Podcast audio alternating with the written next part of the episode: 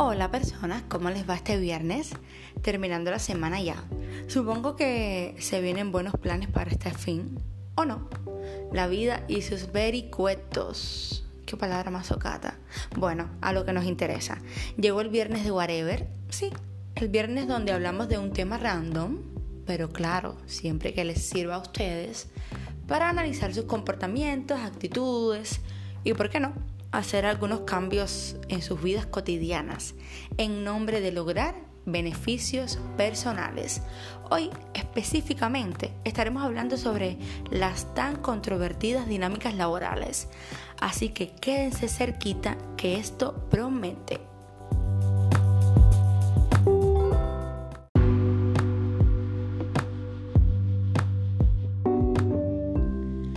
Cuando estamos estudiando la vida social, relaciones que entablamos con los amigos adquieren matices diferentes. A veces nos hacen parte de chismes o los creamos nosotros, cosas normales de la edad. La adolescencia es sumamente complicada y todas esas dinámicas, cuando no exceden la supuesta normalidad, forman parte del proceso de crecer, buscar la identidad individual e ir saliendo de esa etapa infantil para llegar a la adulta. Luego comienzas a prepararte mentalmente para comenzar a trabajar y construyes alrededor de la idea variadas expectativas sobre cómo podrían funcionar las relaciones sociales con los nuevos compañeros, todo en base a tus experiencias previas o actuales, donde todo es bonito o ingenuo o simplemente adecuado.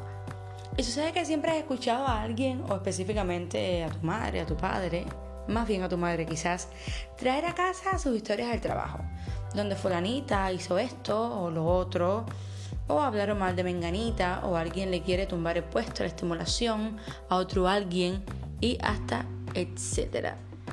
Y hasta participamos en ocasiones de forma muy pasional en esas historias, pero no siempre vemos el real alcance de cómo pudiéramos en futuras experiencias laborales pasar por lo mismo.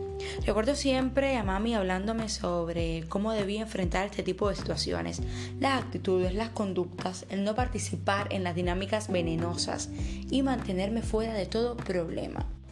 Ahora, aunque seamos advertidos, nuestra ingenua y poca experimentada naturaleza joven no nos permite siempre armarnos con las herramientas necesarias para enfrentar todo eso.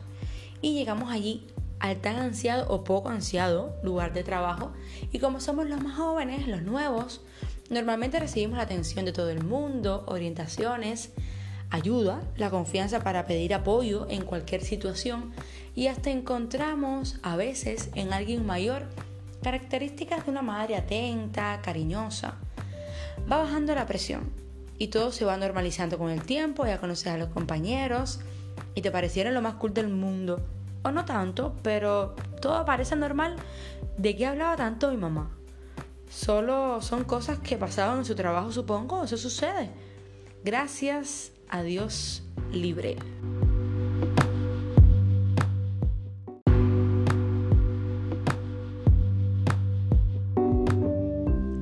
Y va pasando el tiempo y vas conociendo más a la gente vas haciendo alianzas, ya puedes discernir entre los que te van gustando más o menos y poco a poco estoy segura que poco a poco comienzas a notar vestigios de acciones, comentarios inadecuados, relaciones internas conflictivas, conductas de doble moral y mucho más. Y para quienes personológicamente estén dotados de características adecuadas y adaptadas a este tipo de funcionamiento, pues ok.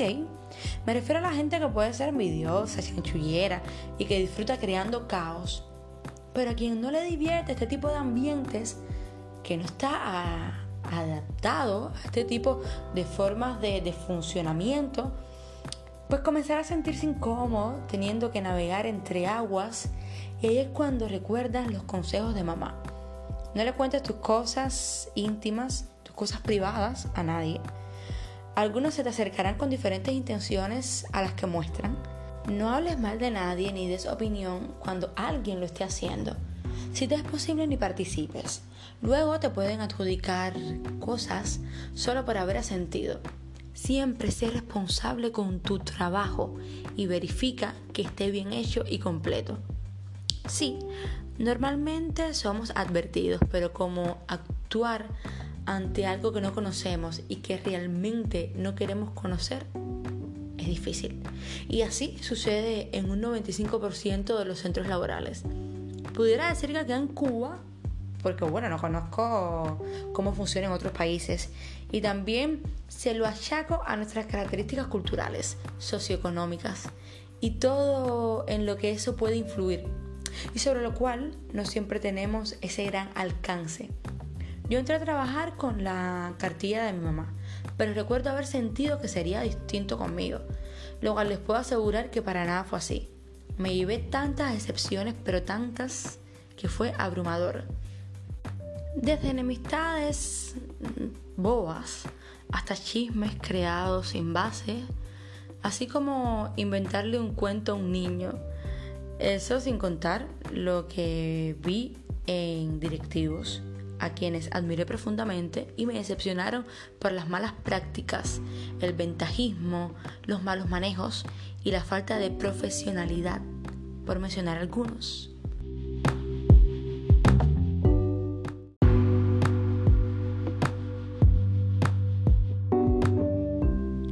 Las excepciones fueron muchas, sí. No siempre todos fueron lo que aparentaron ser, lo que vendieron. ¿Y saben a qué conclusión arribé? A muy triste.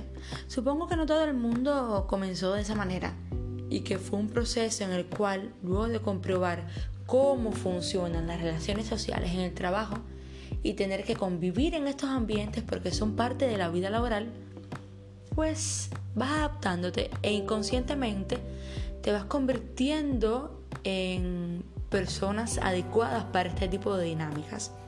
Aunque obvio, no es una cosa obligada, no tiene por qué ser así.